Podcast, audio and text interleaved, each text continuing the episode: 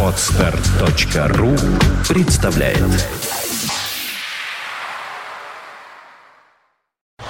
You are listening. You're listening to Internet Radio Fontanka FM. Утренний гость. А, Ну вот, 11 с небольшим. Вы слушаете радио Фонтанка ФМ. В студии появляется утренний гость Александр Сечкин, руководитель э, компании Нетушин. Это, интернет-магазин. Здравствуйте, Александр. Добрый, день. Близко в микрофон. еще Добрый раз, день. Еще раз давайте попробуем. Добрый Это- день. Вот, слышите себя значительно лучше, да? А, Мы поговорим сегодня о правильном выборе колес, э, потому как э, летний сезон начался. Народ э, с удовольствием начинает заниматься всякими экстремальными, в том числе, вещами, а также более плотно ездить э, куда-то за город и так далее, и так далее. И наши колеса, э, и вообще вся эта проблема, к которой мы привыкли за зиму, мы примерно представляем, э, что вот зима это там шипы, там не шипы, там э, разных много тут э, версий тоже. Это отдельная своя такая вот жизнь. А а сейчас практически все уже переоделись, хотя я вижу иногда э, еще некоторых милых дам и вообще некоторых водителей, которые еще ездят на шипах. Э, Итак, летние шины, насколько вообще, давайте сначала тезисно, насколько вообще это важно, э, если э, обрисовать усредненного водителя, который не ездит быстро, который не ездит там 160, который соблюдает ПДД, который вот, ну, в основном по Петербургу, немножко, может быть, в область куда-нибудь. Можно ли говорить, что для таких водителей вообще выбирать колеса вообще не надо? Что купил, то и все подойдет. Нет, ну это неправильно. Во- Начнем с того, что шины нужно обязательно менять. Э, Весной зимние шины менять на летние. Причем это по советам производителей должно происходить, когда устойчивая температура на улице будет э, больше плюс 7 градусов Цельсия. После этого уже обязательно надо менять шины, потому что зимние, они теряют свои сцепные свойства на асфальте. И даже если ездить с разрешенной скоростью, можно потерять контакт с дорогой и привести это может к плачевным последствиям. Я слышал наоборот, э, что просто колеса зимние, если ты продолжаешь ездить на зимних, ну, например, не шипованные зимние колеса, э, то э, она прекрасно тормозит, якобы машина, просто покрышка очень быстро стирается. Вот я слышал такое, например. А тормозные качества или... Хотя вот, например, наоборот, на летних, если ты зимой, когда резина задубела, по крайней мере, ну, понятно, в воображении можно представить, что резина превратилась э, в шайбу. И вообще э, никакого контакта, и ты на такой резине улетишь, там это понятно. Но вот обратный переход, вот скажите, как, что, что здесь правда, что неправда? Ну, основной параметр э, при движении на, для шины это температура, до, до которой разогревается протектор. Э, во время движения колесо все время испытывает трение с дорожным покрытием, и температура начинает э, расти. Чем больше скорость и масса машины, тем температура шины больше. Ну хорошо, нагрелась Зи- шина, так, и... Зимние шины обладают совсем другим составом протектора, чем летние. Там химический состав другой. И сцепление с дорогой хуже, гораздо хуже, чем у летних шин. То есть э, эффект зеркальный.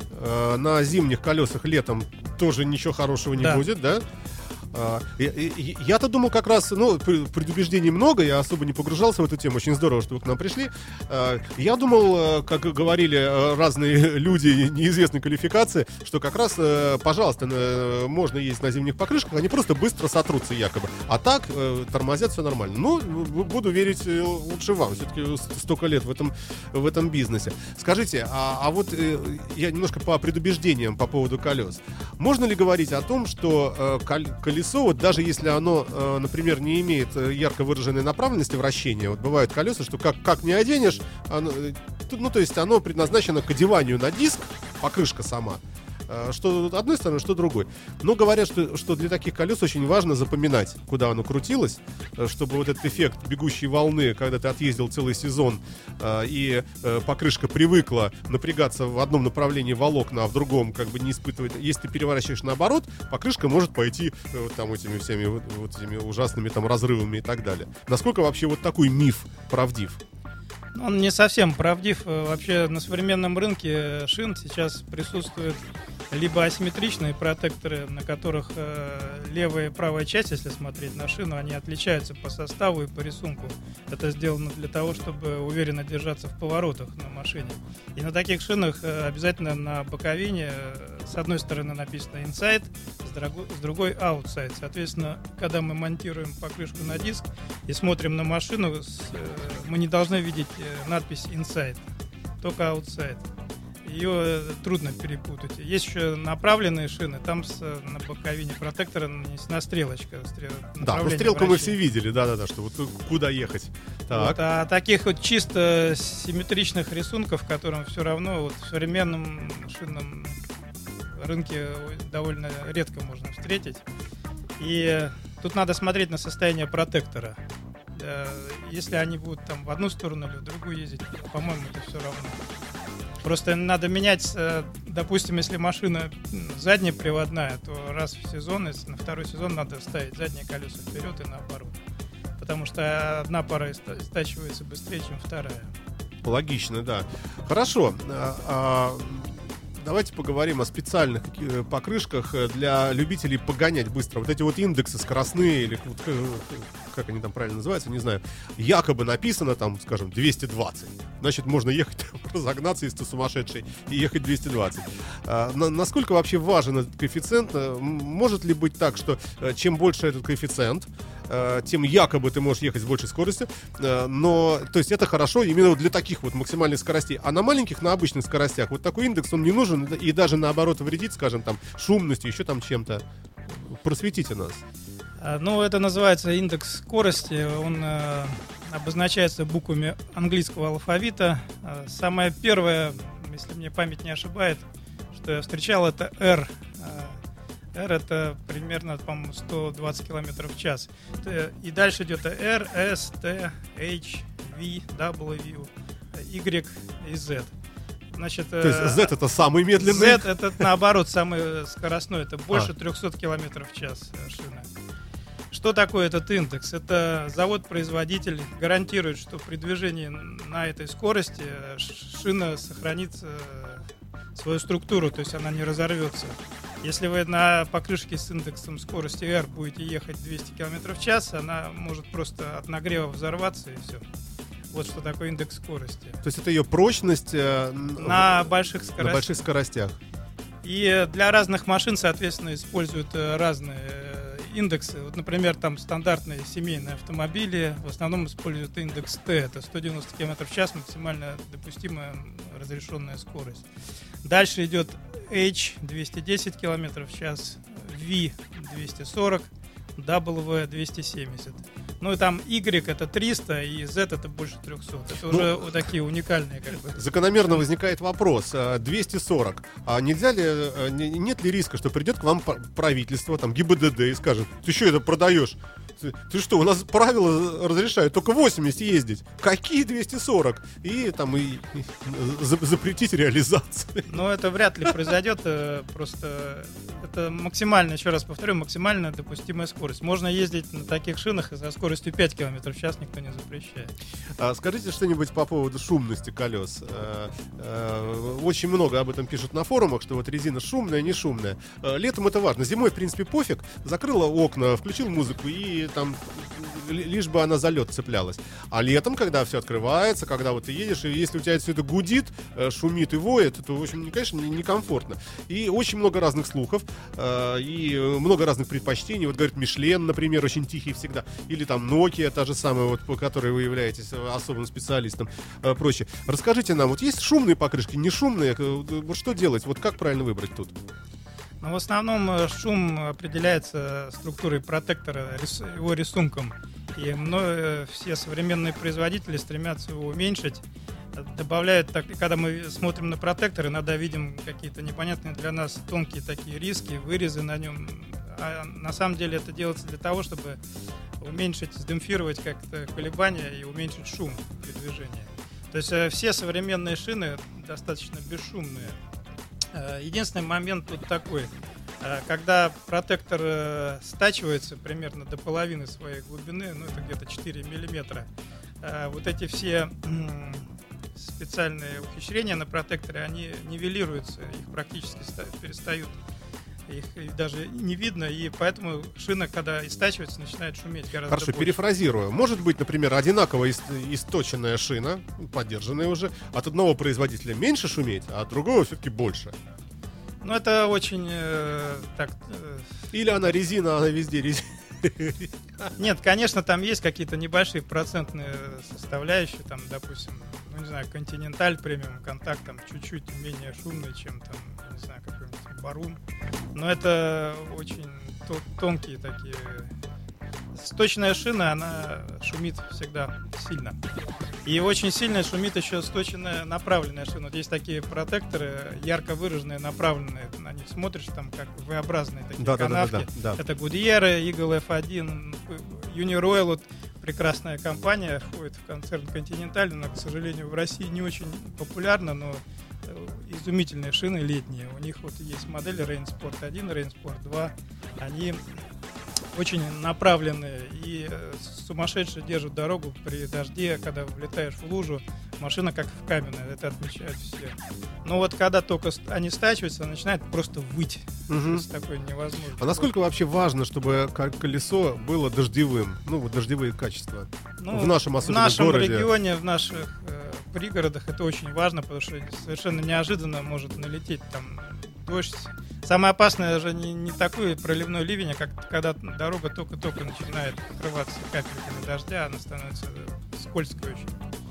Ну, не- конечно, очень опасный вариант, когда глубокая лужа, когда просто ты влетаешь как в озеро воды. Ну, или кольцевую автодорогу возьмите нашу, Ну, вот эти да, там- ложбины, вот эти Да, да, все, да. это аквапланирование, и, кстати, которое причиной очень многих аварий является вот действительно в реальности.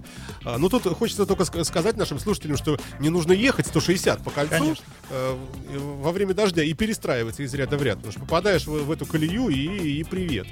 И- Но всякое может быть, поэтому если уж случилось попасть в колею, хорошо бы, чтобы колесо было, ну, каким-то приспособленным для, э, для да, этого. существуют специальные модели у разных производителей, э, специально дождевые рисунки можно выбрать.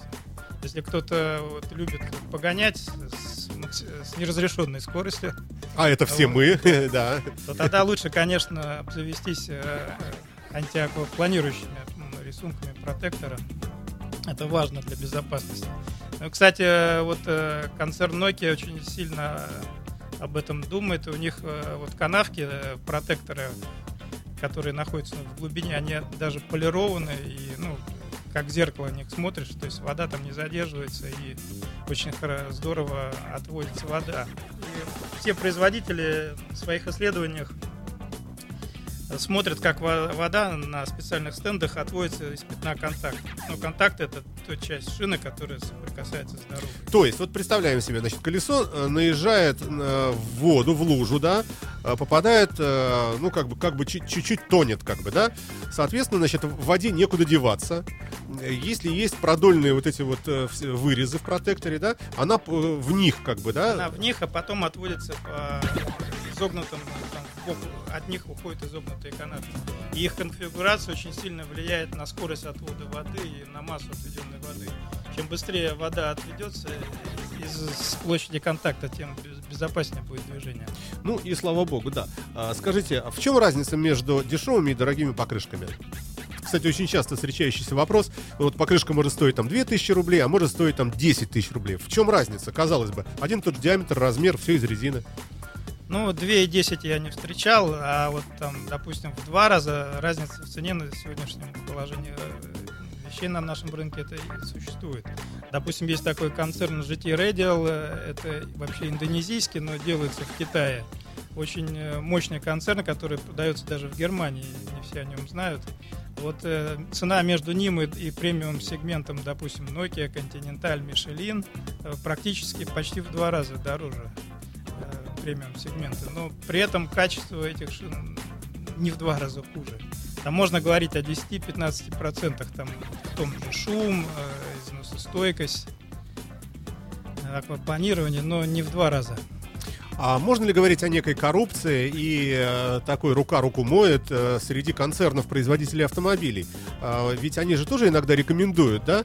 А, или они бренды никогда не рекомендуют? Ну вот, предположим, покупаешь машину новую, там какую-нибудь, э, не знаю, Mercedes-Benz, и там написано, рекомендуется для использования в России, там Nokia, например, вы там, «Ха, ваша компания нету шин называется, а, дала денег, и наши дилеры, значит, здесь говорят, «А, знаете, вы покупаете вот, вот э, Nokia, а где Nokia купить? А как раз у вас. И вы таким образом богатеете. Ну, это я такую очень грубую схему коррупции нарисовал. А вообще, в принципе, а, есть какая-то привязка?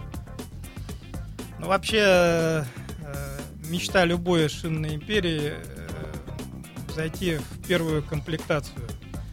То есть поставлять шины на сборочные конвейеры автопроизводителей. Допустим, Continental, Bridgestone, Michelin ставят свои шины в первой комплектации на огромное количество машин. И, естественно, человек, когда покупает машину, он сначала на резину не смотрит, но когда она истачивается, он смотрит, что же у него стоит. Но Бриджстон же неплохой вроде. Конечно, неплохие, это все премиум, но на первую комплектацию производители ставят, ну, так сказать, не первого класса шины. Ну, да, мы, мы не, не удивлены.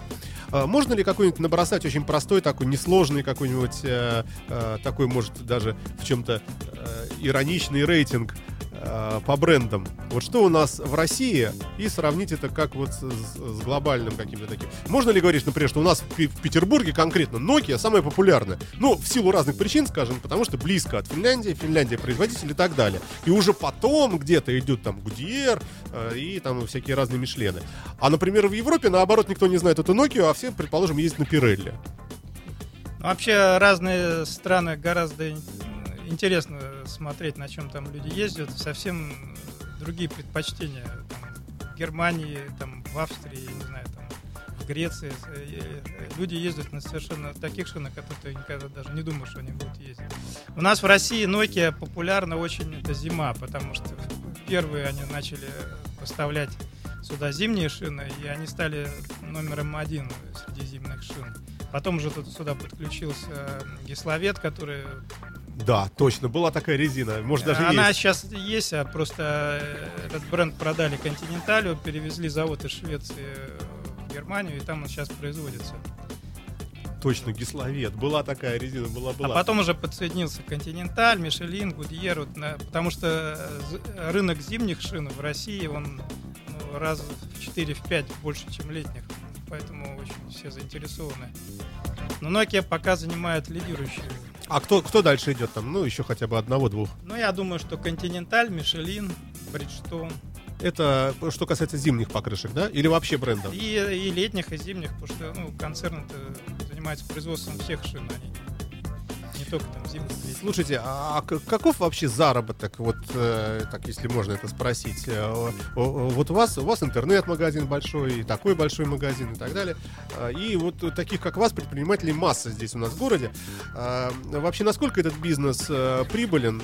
Опять же, там не нужно никаких конкретных цифр, а в принципе, вот можно, например, говорить так, что, скажем, условно говоря, вы покупаете покрышку за 2000 рублей, она вам обходится, а продаете, скажем, за 3 и тогда у вас там с каждой покрышки там тысячу рублей. И еще можно как-то там после этого выплачивать аренды, там как-то зарплаты сотрудникам и так далее, так далее, так далее. Вот. Или там совсем маленькая маржа. Вот приблизительно осветите. Ну, сейчас дела у всех не очень хорошо. С кем ты общаешься по бизнесу. Во-первых, ну, конкуренция, она как была, так и осталась, не уменьшается. А возможность зарабатывать резко сократилась, и у людей кончаются деньги. И в таких там наценках, как были раньше, там считается вообще розничная торговля, она должна базироваться от 30% наценки, но сейчас такого нет. Иногда бывает там практически по себестоимости продаются товары, лишь бы только появились какие-то средства, чтобы купить новые. Аренды растут, зарплаты растут, налоги тоже. То есть не весело в этом бизнесе сейчас. Ну, вот нас слушают наверняка партии правительства основные наши. Может быть, они э, как-то подумают о нелегкой судьбе э, предпринимателей. Э, хорошо, а можно ли говорить, что вы, вот конкретно вы, чувствуете себя немножко получше, потому что у вас доминирующий бренд Nokia? Опять-таки, исходя из того, что все-таки это рейтинговая резина, рейтинговый бренд. Да нет, э, ну, типа того, что какие-то левые покрышки, которые раньше здесь тоже там конкурировали с вами, вообще покупать не будут в силу, опять-таки, увеличения, ну что ли, внимания к этому вопросу при покупке шин. То есть люди стали э, расставаться с деньгами тяжелее, более внимательно смотреть, на что они тратят, э, опрашивать э, там друзей, соседей, товарищей, консультироваться. И им будут все говорить, опять-таки, что ну вообще-то Nokia, вообще-то вот, вот, вот. И, глядишь, вы, вам немножко полегче. То есть э, вы умрете медленнее, чем другие. Ну, в смысле, то есть, э, извините, да. Да нет, не, нельзя сказать, что мы в каком-то привилегированном состоянии находимся. не веселые сейчас у всех среди шинных торговцев времена настали. Почему Nokia, как бы, удобно с моей точки зрения, это огромное производство рядом, ведь завод под Всеволожском, он вообще считается самым современным шинным заводом в мире. Там проектная мощность заложена, заложена 16 миллионов покрышек в год. Сейчас, сейчас они вышли уже на 8 миллионов и производят очень много шин. И не секрет, ведь э, шины заводятся в страну сезонно. Вот вы купили там какую-нибудь Тоя покрышку, отъездили, случайно попали на наших дорогах, это не редкость, в какую-то яму или подцепили железные штырь и пробили ее. Приезжаете в магазин, а их уже нет, они кончились. То есть нам их, так, такую же не И купить, придется ее где-то заказывать, да, ждать, как, пока ее откуда-то привезут. А у Nokia огромный склад, и если вы пробили колесо, то есть всегда его можете найти. Мало того, у Nokia существует расширенная гарантия, так называемая в рекламных целях они ее ввели несколько лет назад, она пользуется большой популярностью. Если вы пробили колесо, это с точки зрения гарантии, это не гарантийный случай. Но Nokia идет навстречу, даже если вы по своей вине это сделали, она бесплатно меняет вам поклюшку в течение года после покупки.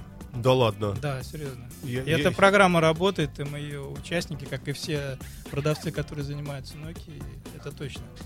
Слушайте, ну на новую? На новую, да. Вы можете даже подойти ночью к машине, порезать ее ножом, а утром приехать и отдать ее, вам поменяют на новую. То есть... Этим не надо злоупотреблять. Понятно, но я, честно говоря, очень удивлен, да. Скажите, а э, вот времени мало у нас остается. Э, мы еще, я надеюсь, будем встречаться, потому что сегодня такая обзорная очень беседа. Э, вот чего больше всего боится покрышка? Я имею в виду, вот, вот на дороге вы едете, предположим, например, там на поребрик надо заехать. Аккуратненько притормозил, аккуратненько заехал, например, это не страшно. А, или, например, видишь, э, э, ну, я не знаю, там, скажем, разбитую там бутылку какую-нибудь, и видишь, что стеклышки вроде мелкие, это проехать тоже не страшно.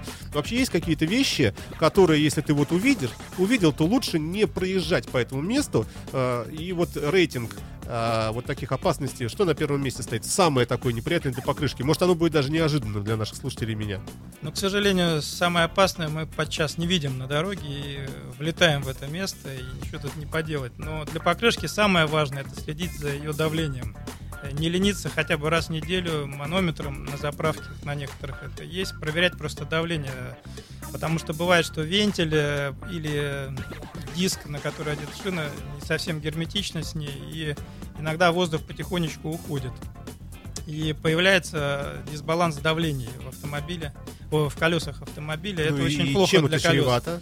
Они э, неправильно изна... быстрее изнашиваются, изнашиваются несимметрично и очень быстро приходит в негодность. С другой стороны, смотрите, а, вот, например, накачать э, покрышку, скажем, там 2,2, например, 2,2 атмосферы. И чувствую, что вроде бы как и э, нормально, она стоит хорошо, рулится, все, все, все нормально, но жесткая есть э, желание сделать ее помягче, немножечко там опускаешь до двух, например, атмосфер.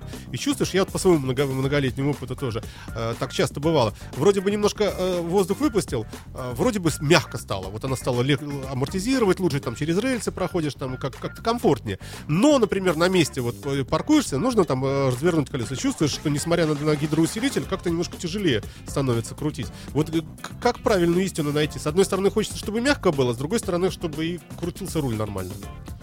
Ну, здесь опять же надо следовать э, рекомендациям э, завода-производителя автомобиля. Вот э, на лючке или на, двери на водительской написано давление, которое нужно соблюдать для определенных размеров шин. И это очень, этому надо следовать. А спустить там чуть-чуть давление можно, да, она будет более мягко, но при этом потеряется управляемость, вы поедете быстро и не сможете там вписаться в поворот. То есть Хорошо, а сама покрышка при сниженном давлении может быстрее как-то она будет выходить быстрее, из строя? Да, после она становится мягкой, ну как бы как при, больше прилипать к асфальту.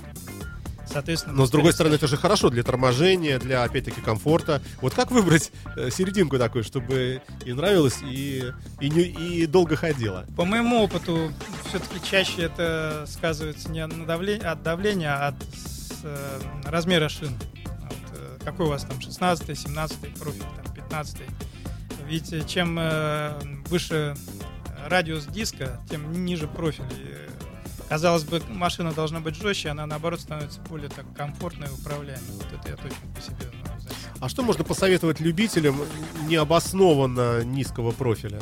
Вот бывает, что ставят на машину, которая там R15 колесо, а ставят 17 какой-нибудь диск, но при этом очень низкий профиль, чтобы варка умещалась. Ну, такие вот хорошие понты такие. Э, можно ли говорить, что, ребята, э, это заканчивается, как правило, да нет, так нельзя говорить, тем более, что все производители к этому стремятся. Ведь за последние 10 лет там мы плавно перешли с 13 на 17 радиус. Да.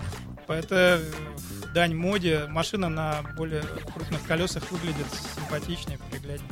Главное, чтобы действительно не, э, колеса не упирались там при повороте руля в рычаги. Вот это, она безопасность это. Она наоборот будет более устойчивой на трассе, на широкие колеса, низкий профиль. Слушайте, у вас, вот конкретно у вас, последний уже вопрос, на складе все есть вообще? Ассортимент хороший? Или, э, может быть, какие-то э, трагедии для вас произошли, предположим, там нету ходового там 13-го? Ну, рынок э, в стране огромный, то есть мы не только сами там все это покупаем, но и пользуемся более крупными там дилерами, и, у которых есть, да и тем более завод. То есть если нет, можно что-то оперативно достать быстро.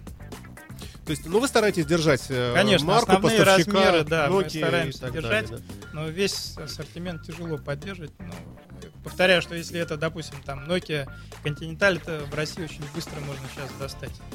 Спасибо вам большое. Все время наше вышло, к сожалению. Жду вас еще в гости, еще поговорим отдельно. Александр Сечкин, руководитель компании «Нетушин», был в студии радио Фонтанки.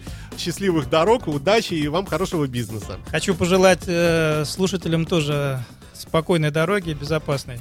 Всего доброго. Спасибо большое. Спасибо.